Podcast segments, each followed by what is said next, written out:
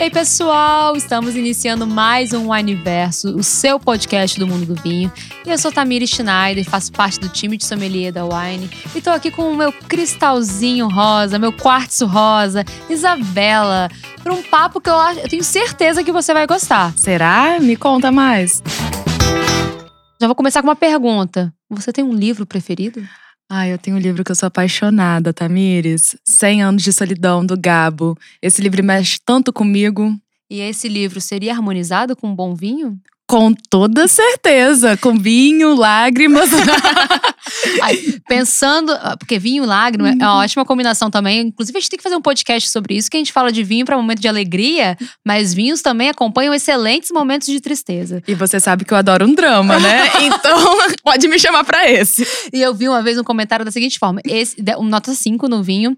Esse vinho é excelente para noites tristes. Ai, eu Deus. achei sensacional. Porque às vezes a gente tem tristeza e, e um vinho acompanha muito bem. Mas não é esse o assunto desse podcast. Deixa aí já anota para a próxima pauta, que a gente fala de muitos momentos felizes e tudo mais. Mas a- anota para a próxima pauta. Voltemos para essa aqui. Com que vinho você harmonizaria o seu, vinho, o seu livro fav- favorito? Ai, eu gosto muito de vinho branco, né? Então, uma chardonnay, quem sabe, acho que seria bom. Por uma coisa tão densa que traz lágrimas, uma chardonnay barricada também, né? Que leva aquele tempo a mais de apreciação e de reflexão em cima daquela leitura. Harmonizou perfeitamente. É isso, gente. O tema de hoje é mostrar que vinho e leitura são combinações de sucesso, né? Então, aquela, aquela coisinha, você já experimentou? Claro, claro. Parece que ambienta mais, eu entro mais na história quando é acompanhada com bom vinho. Nossa, é uma delícia. E você, querido ouvinte, já pensou em harmonizar um bom um livro ou uma leitura, né? Porque às vezes você tá numa revista, outra. Não precisa necessariamente ser livro. Às vezes você tá lendo o Winepedia, Ah, o blog da Wine. Ela falou pra mim que ela ia lembrar vocês do Winepedia aqui agora, é verdade. Gente, Leiam o acessem. Winepedia. E um- uma revista, um periódico, uma bula de remédio.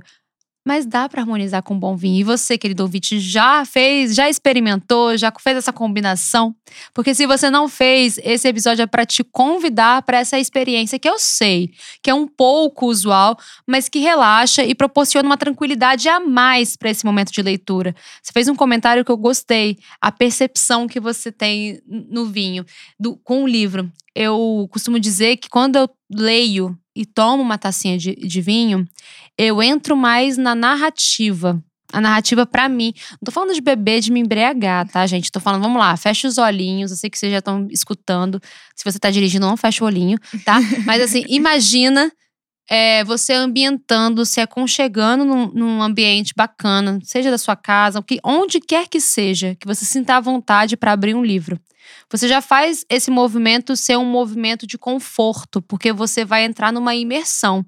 Então, às vezes, né, a confusão pode vir atrapalhar. Então, naturalmente, para você que gosta de ter, que você que tem um hábito de leitura, separar um cantinho, separar um momento já faz parte desse ritual. Agora, traga para esse ritual uma taça de vinho. Eu te garanto, assim, né, que essa tacinha ela vai proporcionar uma imersão na narrativa muito aconchegante. E é isso que eu gosto de combinar leitura e vinho. Eu entrar um tiquinho a mais, eu rio com algumas passagens, ou eu posso vir a chorar com mais facilidade, ou né, me enraivar com situações. Me acompanha. E eu gosto dessa leitura conjunta. Sem contar que são excelentes companhias, né, Tamires? Então, vai te ajudando a aprofundar mais ali naquela leitura, se vendo ali naquele espaço. Como você mesmo disse, a gente sempre procura um ambiente confortável, né, para o momento da leitura. Então, essas duas combinações são excelentes. Gente, só vale lembrar que Dona Isabela, ela é formada em letras, tá bom? Incrível, maravilhosa. E formanda em jornalismo. Então, assim, é uma pessoa entendida do assunto, tá bom? Você viu que bonito, que poeta, pra dizer dessa imersão, dessa conexão de vinho e leitura. Esses aí, esses elogios eu deixo com você. Mulher toma posse. Mas é isso, galera. E quando a gente traz isso, assim, além dessa percepção individual, né, que cada um tem, calma aí que daqui a pouquinho também tem dicas de tipos de leituras e tipos de vinhos, mas além dessa questão que a gente está compartilhando com vocês, que é uma experiência nossa, é, essa combinação não, não, pode não ser muito frequente no Brasil, mas ela é muito comum na gringa, assim é, existem as vinhotecas, né? E, e tem sido mais frequente no, no, Brasil. Uma coisa que é já super comum fora do país, né? Que é unir lugares, né, bibliotecas e vinhos, ou livrarias e vinhos. Existem livra lugares que vendem os vinhos e vendem os livros. Inclusive lugares que criam como se fosse um cardápio de orientação de leitura. Nossa, que demais! Cara, é muito bacana. Eu sei que é um nicho muito pequenininho, um nicho mais específico, mas é um nicho que existe. Pessoas buscam é, conhecer esses lugares cada vez mais. E, e, assim, alinhar, porque uma coisa é a gente vender conteúdo, igual a gente faz aqui na Wine, né? A gente tem esse conteúdo pelo Winepedia, a gente tem pela revista, pela revista, o Wineverso e tudo, o podcast, né, no caso. Mas essa questão de ter espaços físicos que proporcionam esse momento de leitura e vinho ela é bem pequena, mas ela existe e ela é um hábito já, é um hábito muito comum na Europa, é um hábito muito comum no Canadá, esses lugares, e tem sido cada vez mais comum no Brasil também. Eu acho isso muito bacana. Muito bacana, porque aqui a gente costuma ligar muito com cafeteria, né? Isso, livro e cafeteria, cafeteria né? E trazer o vinho para esse espaço é muito legal, porque é unir duas paixões, né? Você falou uma coisa agora que eu até lembrei. Eu tinha um colega que falava que o sonho dele era abrir um café com vinho e livros. Ah, gente, aí, meu é, Eu acho que ele vai, vai unir o supra-sumo aí, né? Vai botar todos juntinhos. Mas então, galera, é, aproveita. Cria, essa, cria esse, essa conversa aqui, que ela seja uma sementinha de curiosidade. E a gente vai também agora trazer um pouco das experiências sobre tipos de leituras e tipos de vinhos. Eu achei muito ousado você falar que você traria um chardonnay e aí complementando que ele seja barricado com a sua leitura. São lágrimas densas, muito né? densas. lágrimas mais densas. Não é um choro rápido, é um choro que persiste, que escorre. Eu gosto, eu gosto de drama, né? Mas nisso, uma leitura leve uma leitura mais leve, aquelas rápidas, descontraídas. Ai, para mim dá match com rosé. Ah, é ótimo, perfeito. Eu ia hum. falar justamente vinhos mais leves. Porque pensa, gente, também que quando você estiver numa leitura, as, existem leituras que vão exigir de vocês diferentes tipos de atenção. Exatamente. Acontece a gente precisar voltar no parágrafo. Às vezes a gente não captou a essência. Ou na página inteira. Ou na página inteira. Ou talvez ler com um vinho e no outro dia ter que ler de novo. Acontece, maravilhoso, com a taça novamente. Mas, gente, não é para se embriagar na leitura. Se quiser também, não tem problema nenhum. Mas existem leituras que fluem com uma rapidez maior, né? Uma, uma, fluem de uma forma. Ma... Fluido, né? Fluido de uma forma fluida. fluida. mais leve. Então, para esses, vamos trazer vinhos mais leves, mais frescos, mais frutadinhos. É, alguns poemas, inclusive. Se eu for para uns poemas mais tranquilos, eu, é, mais, que, que me levam a menos reflexão e me levam a menos tempo de recitar, eu vou num vinho mais, mais leve. Agora, se eu for nos poemas mais densos, que fazem muitos rodeios na minha mente, me, me colocam lá no chão, eu acho que eu preciso de um, um vinho bem encorpado, barricado. Tipo aqueles que vão tomar com uísque, sabe? A, a cara do, do poema do uísque mais cigarro. Eu não, no meu caso é só o vinho barricado mesmo, esses poemas mais densos assim. E eu adoro muito em pensar em harmonizar vinho com o momento. Ah, para além da comida, né? Porque traz todo um, um momento especial para aquele lugar onde você está compartilhando. Então fica tão interessante, traz uma memória afetiva tão gostosa.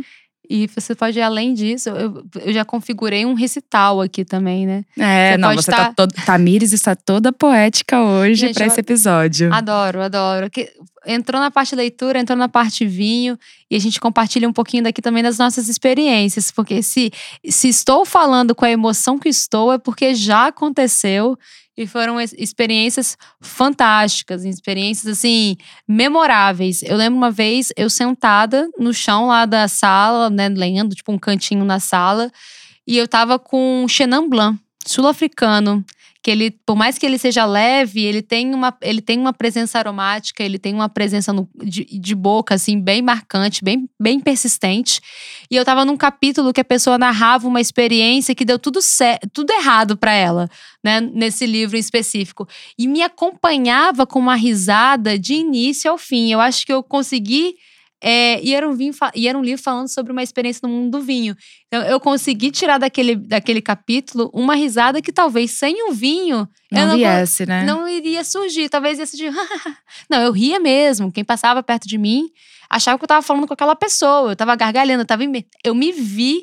Isso é o legal da leitura. Você criar um cenário na sua mente um filme na sua mente e como se você tivesse ali com a com, a, com um balde de pipoca, comendo e visualizando toda essa construção de, desse cenário, né? Então, eu, é, esse Chenin Blanc sul-africano Fez história, né? Fez, acompanhou. Essa, essa, foi, essa foi o meu último caso, assim, né? Essa foi uma, uma das minhas últimas experiências, por isso que tá tão vivo na memória. Então, se estou compartilhando aqui com essa emoção, é porque já vivenciei e digo mais: indico usa aí a leitura com uma boa taça de vinho que você vai adorar. E para além de harmonizar com o momento da leitura, você indica algum livro pra gente sobre vinho? Separei dois. Ai, meu Deus, já quero. Tô com um caderninho aqui para anotar. Eu separei dois porque eu acho que vale super a pena. Uma de uma pegada mais técnica e um, uma pegada mais um romance, uma narrativa mesmo, uma, uma experiência. Ah, adorou, né? para quem tá começando no mundo do vinho, ou que quer um guia mais rápido, né? Quer ter ali um combinado de informações um pouquinho mais técnicas, porém de forma totalmente descontraída, que usa de imagens, que usa de cores para conseguir e usa de semelhanças, né, principalmente nos aromas, usando imagenzinhas de frutas, especiarias e tudo mais. O guia especial do vinho, que é um é, o guia do Wine Folly, ele é completinho. Ele é, é fantástico, né? É lindo. Ele é, é, bonito, exatamente. E é fácil de entender as informações, é fantástico. Hum. Ele usa muito de imagética, né? Para você relacionar as informações, principalmente de aromas. Ele usa também de imagéticas para você relacionar as informações de corpo, acidez, tanino, dulçor. E nada melhor do que ler acompanhada do vinho, porque você já tá vendo ali as informações tá na, na sua mão. frente. ah, peguei aqui o. Ah, estou com um chardonnay, né? De tal lugar. Abra ali na página do chardonnay. O que esperar de um chardonnay? O guia essencial do vinho vai te ajudar. Então, e aí, aí que tá. Eu sei que é uma leitura mais técnica, eu sei que é uma leitura mais de consulta, mas vale muito a pena fazer esse, nossa, com uma taça de vinho. Ah, eu vou tomar um Zinfandel hoje. Vou na página do Zinfandel. Vou tomar aqui um Cabernet Sauvignon. Vou tomar, entendeu? Você vai junto na página para entender o que esperar daquele vinho, ver se você associa de uma forma mais, pelo menos generalista, o que está no livro junto com o que está com a sua experiência ali. E o outro livro, assim, que eu estou numa paixão imensa, foi o meu último livro agora, né, que eu parei para ler, que é Cork Dork, Loucos por Vinhos. Você vai gostar, você vai se identificar. É escrito por uma jornalista. Olha só. Que ela, ela fala que ela, a obsessão dela são as obsessões de outras pessoas. Então, ela sempre escrevia sobre pessoas que ficam dias numa fila para entrar no show, pessoas que ficam é, dias em fila para conseguir trocar um celular. Ela, ela, a pegada dela como jornalista era sempre ir é, em busca de pessoas que tinham algumas loucuras, assim. Até que ela se deparou com o mundo dos sommeliers, lá, lá em Nova York. E essa história é uma história real. E ela parou, tipo assim, ela fez, ela passou uma vergonha tremenda num dos primeiros encontros que ela foi, de ficar bêbada, de várias degustações, né, e tudo mais, e não conseguir comunicar aquilo e não entender de onde vinha tamanha paixão, tamanha loucura pelo vinho. Então ela ficou, ela separou, eu acho que se não me engano, um ano da vida dela para ficar imersa nesse, nesse mundo, no mundo do vinho, junto com os principais sommeliers e sommeliers de Nova York. E esse livro narra isso, ela narra isso desde o início, desde quando virou essa chavinha, porque no início ela foi só para estudar a loucura, dessa, que ela narrava como loucura dessas pessoas loucas por, pelo vinho. E no final ela acabou trabalhando junto, não vou dar spoiler assim, mas ela conseguiu, ela desenvolveu esse projeto de entender essa entrega, de entender por que, que não se usa perfume em degustação, por que, que tem gente que opta por não mais tomar café, por que, que tem gente que opta por não mais escovar os dentes com pastas, né? Tudo isso para manter mais incrivelmente possível os palatos e, e, o olfato. Enfim, como é que tem essas pessoas que conseguem sentar numa competição e dizer que o vinho é da Indonésia, né? Só pelo, pela forma de degustar, só pelo conhecimento de todo o processo degustativo e também de todos os processos técnicos, né, que envolvem o mundo do vinho. Cork Dork é muito bom, você ri, você fica curioso, você fica doido pro próximo capítulo. É minha dica. É o, o guia essencial do vinho, da Wine, do Wine Folly e o Cork Dork, Loucos por Vinho. Já quero emprestado, hein? e eu só fiquei imaginando, imagina essa jornalista na Wine. Gente. Cada coisa, que cada obsessão que ela ia descobrir. Ó, isso aí já fica. Pode existir a parte 2 desse episódio. é, mas fantástico, gente. Vai, vai dar super certo. Tira esse momento. momento de leitura também é um momento de autocuidado. Vinho também pode vir a contribuir com o autocuidado unir os dois é uma combinação maravilhosa. Uma combinação sensacional. Galera, muito obrigada por ouvir. Espero que vocês tenham gostado desse episódio. E nos vemos, quer dizer, nos escutamos no próximo. Tchau, tchau, galera. Beijinho, beijinho.